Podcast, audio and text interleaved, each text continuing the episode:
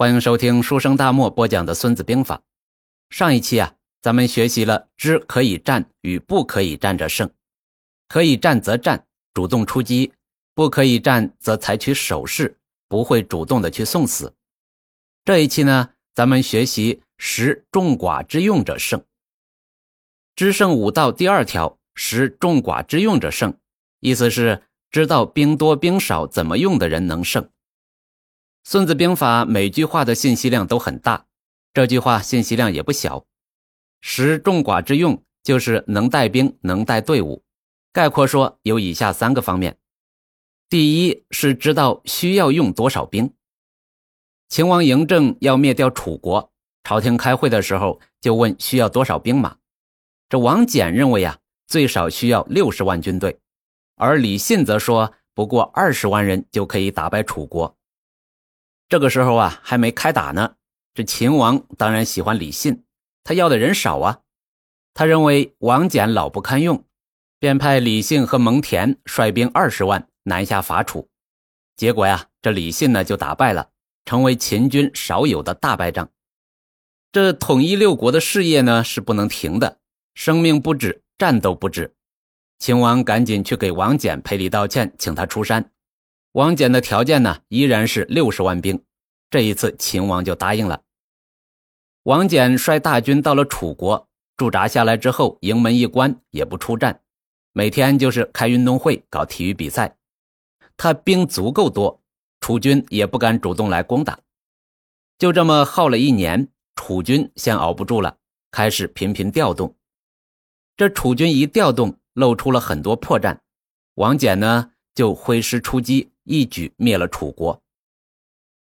大家知道，汉朝的两个知名的战神卫青和霍去病都是打匈奴出了名的，但是在之前，匈奴还是很嚣张的。刘邦在的时候，匈奴不敢造次。这刘邦刚去世，匈奴的单于冒顿就想着吕雉一介女流好欺负，于是就写了一封情书：“这我刚死了老婆，你正好没了老公。”要不咱俩干脆凑一块过日子得了，这呀差点让吕后气得喷老血。他想把信使杀了解气，然后出兵匈奴。这时候呢，樊哙就激情的演说：“给我十万兵马，横扫匈奴。”然后呢，大家都附和着要打。而就在这时候，有人大喊一声：“樊哙当斩！”听到这句话呀，朝堂瞬间陷入了安静。要知道。樊哙可是开国功臣，又是吕后的妹夫。当年刘邦弥留之际，让陈平和周勃去把樊哙给咔嚓了，陈平直接就不敢动手。而如今吕后当权，谁还敢动樊哙？吕后的心狠手辣，那可是路人皆知的。众人循声望去，说话的人呢，竟是中郎将季布。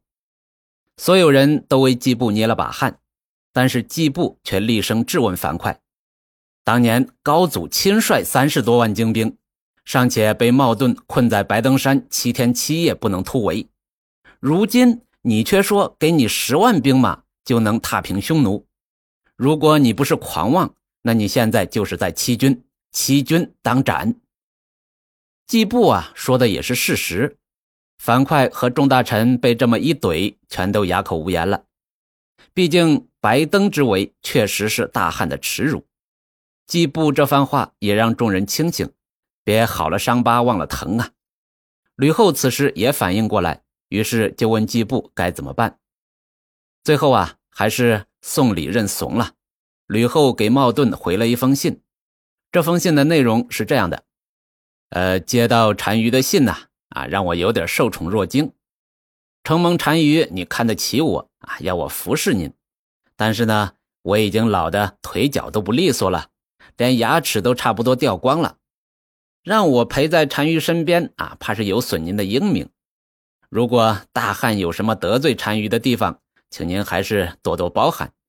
在此呢，献上一些薄礼供单于享用，还请单于笑纳。啊，这个呀扯远了，重点呢是说樊哙不懂《孙子兵法》，第一是知道需要多少兵。第二呢，就是要知道你能带多少兵啊，这是一个管理能力，一个组织动员的能力。刘邦跟群臣讨论谁谁谁能带多少兵，最后问韩信说：“你看我能带多少兵？”韩信说：“陛下能带十万，多了呀，您就搞不定了。”这刘邦又问：“那你能带多少兵呢？”啊，韩信就说：“我嘛，多多益善，再多的兵我都能带。”韩信打仗带兵啊，是有真本事，就连刘邦都说：“连百万之军，战必胜，胜必取，吾不如韩信。”在韩信带兵多多益善这句话里，包含的其实是组织管理能力。前面说的王翦带六十万兵在敌境内驻扎，一年不打仗，天天开运动会，关键时候一击制胜。这一年六十万小伙子挤一堆儿，一年不干活还没出事，这都是管理的大本事。那第三呢，是兵要怎么带，怎么用。所谓治众如治寡。韩信带兵多多益善，给他一百万兵，他跟带一百人一样方便。这就有一套组织架构和管理体系。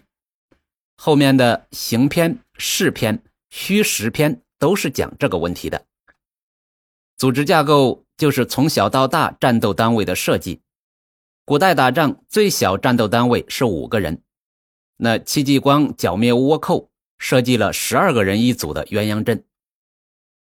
林彪发明了一点两面三三制，以三人为最小战斗单位，从三个人一个战斗小组到上百万的大军，他指挥起来都像指挥自己的手臂一样方便自如。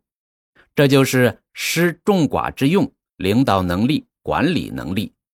好了，有关施众寡之用者胜，咱们就学到这里。下一期咱们学习上下同欲者胜，关注我。不迷路哦。